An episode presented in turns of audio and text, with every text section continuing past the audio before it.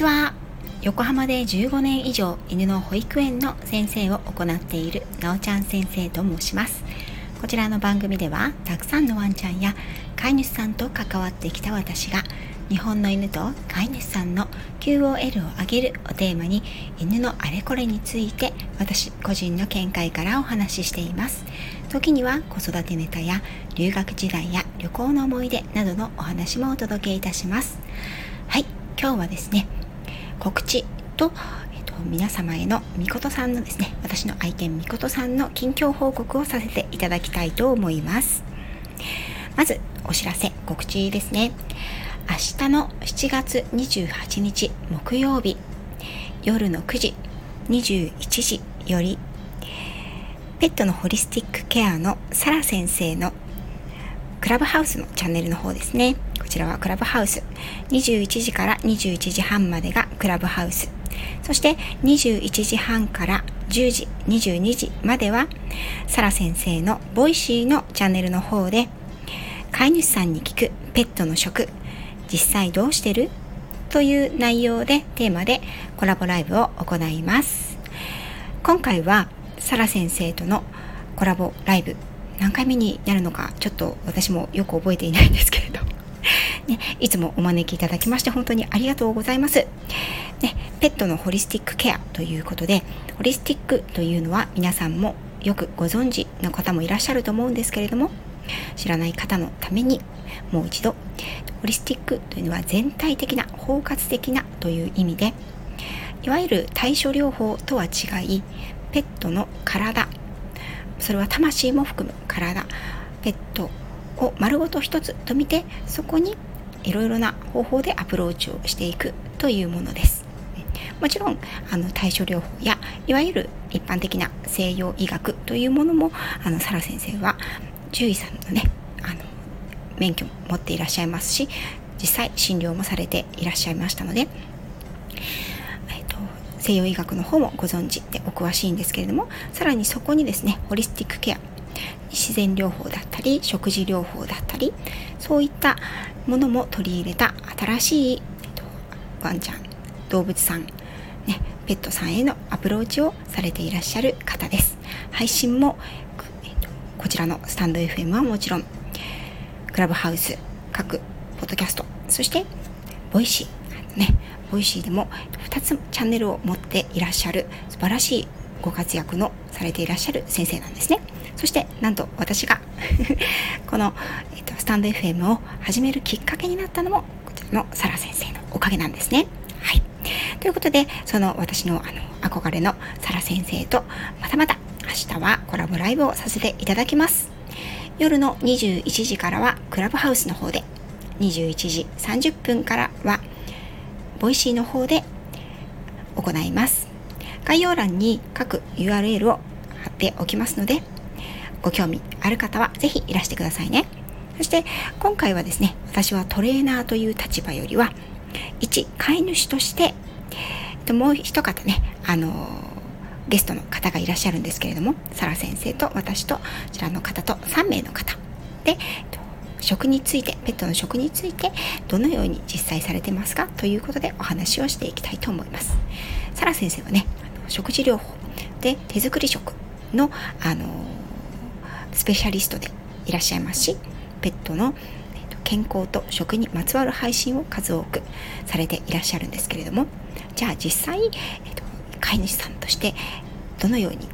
私たちも含め皆さんがされているのかというのを、ね、リスナーさんも交えてお話交流ができたらなということで私は今回は一飼い主として参加をさせていただくことになります。はいね、私はあの人間のご飯も作るのが結構ズボラな人間なのでなかなかこう分量を測って、えっと、栄養素を考えてっていうのはね正直ちょっとうん大変なところがあるんですよね。うんただ皆さんもよくご存知のように私の愛犬みことさんがですね先月大きな手術をしました。まあ、その手術手術自体はあの成功に終わりましてまたその手術手術滑舌が悪いですね。あのあゆさんのレッスン受けなきゃダメですね。はい。えっと話が飛んじゃった。えっ、とですね。まあその手術自体はですねあの何か治すためのものではなくて検査のための手術だったんですけれども、うん、それによって、えーと、みことさんのね腸小腸の様子がかなり悪かったということ。そして、えーと、そのために嘔吐や下痢を数ヶ月にわたり繰り返していたことが分かりました、うん、そして私が、えーとその手術そしてその病名が分かった後じゃあこのみことさんのね今今年もう13歳になるシニア犬ですよね。このシニア犬の QOL 生活の質を上げるためにもしくは維持するために何ができるだろうって考えた時にやっぱり食事なんですよね。うん、今うちのみことさんはですね9月の、えっと、中旬下旬ですね。下旬にその手術を終えてで傷もね結構綺麗にもう見た目にはわからないぐらいに治りました。ただその問題の小腸の様子ですね。これが治ったわけではないんですね。実際主治医の先生には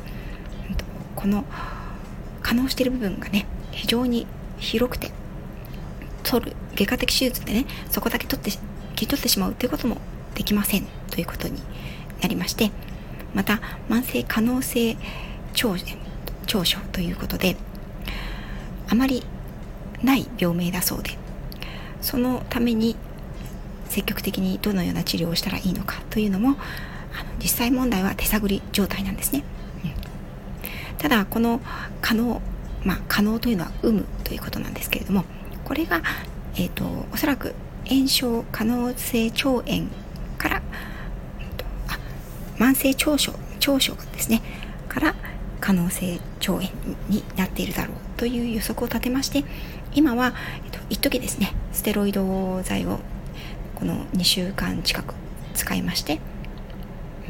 それで、まあ、減ってしまった体重を戻すためというのと、まあ、ステロイドを少し入れてみてどのような形になるかっていうのを見ながら行っていました。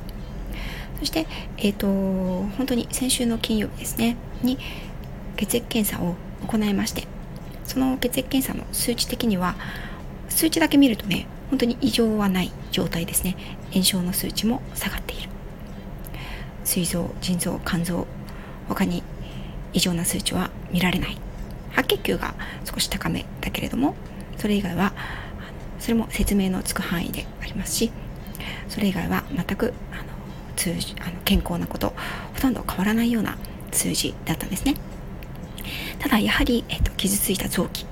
まあ、臓器ではないですね。腸腸なんて、うん、傷ついた腸というのはなかなか、まあ、年齢のこともありますしここまであの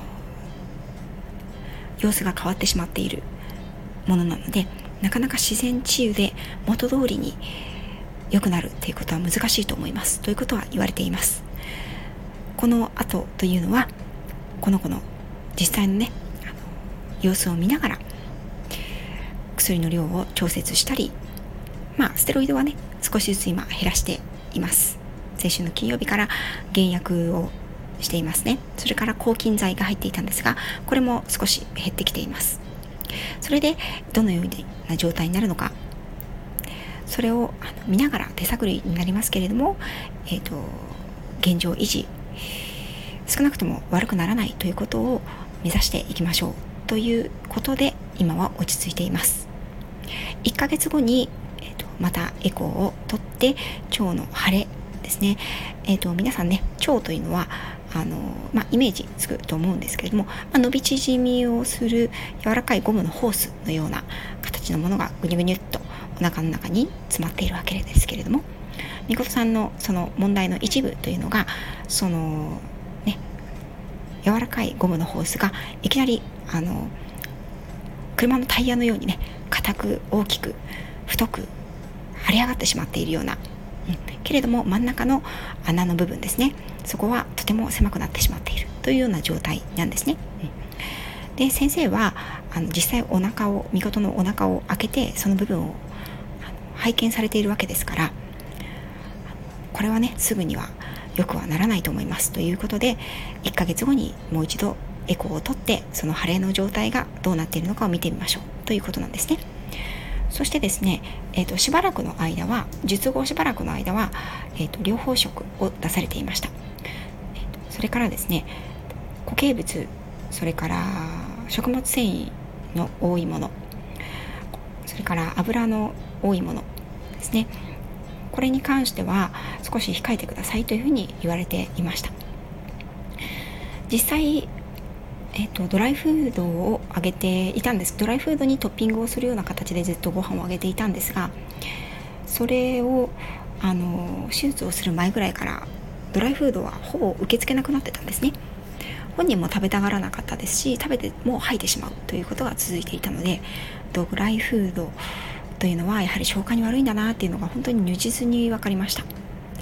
なので今は、えーと、両方食の缶詰ウェットフードですね。それと,、えーと、もう一種類の、えーと、缶詰ですね。こちらを組み合わせてさらにそれを、えー、とお湯で少しぬるま湯でかさ増しというかふやかしてふやかしてというか量を増やして、うん、そこに少しトッピングを入れてあの与えるようにしています。それでも1週間に1回ぐらいはやはりあの吐き戻しがありますが、まあ、大量ではなくて胃液というような感じですね、うん、それなので、まあ、主治医の先生も1週間に1回ぐらいはまああのしょうがないと思いますということででもあの便の状態もね定まって下痢をしているという形ではないので、うん、あのいい状態だと思うので少しずつあの食べるものもあのいろいろなものをあげていってもいいですよという形では言われています。うん、でちょうどタイムリーな私も話題だったのででは実際的にどのような食事を彼に取り入れたらいいのだろうということを、えーと、サラ先生には改めて聞いてみようかなと思っています。はい少し長くなってしまいましたけれども、みことさんはね、とても元気にあの過ごしてくれています。ステロイド剤を入れているので、これはですね、あのよく副作用として、あの副反応としてですね、水をよく飲むようになるということが知られているんですけれども、水をよく飲むようになるプラス食欲がすごく増すんですね。でうちのみことさんは手術後手術後ぐらいかな？に、えっと、1キロ近く前か手術前ぐらいにえっと一番ね太っていた頃から1キロぐらい痩せてしまいました。太っていたといってもすごく太ってたことはないのでもう本当に骨と皮だけになってしまったような状態でした。ですけれどもステロイド剤を入れた、まおかげというかもありましてもう日々食べたい食べたいがね止まりませんね。はいそれと,、えーと、お散歩もねまああの暑い時間を避けて少し行ったりとか、うん、前のようにね元気にあのしておりますのであのご安心いただければと思います。これからは食事の方を気をつけてね、うん、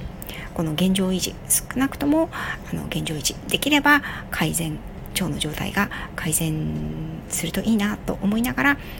様子を見ながら過ごさせていきたいと思っています。はい、ということで明日の7月28日夜21時午後9時からクラブハウスそして9時半からは Voicy の方でサラ先生のペットのホリスティックケアのルームでコラボライブを行いますので、ペットの食に興味のある方よ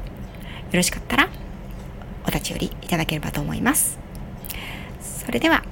こちらで失礼いたします。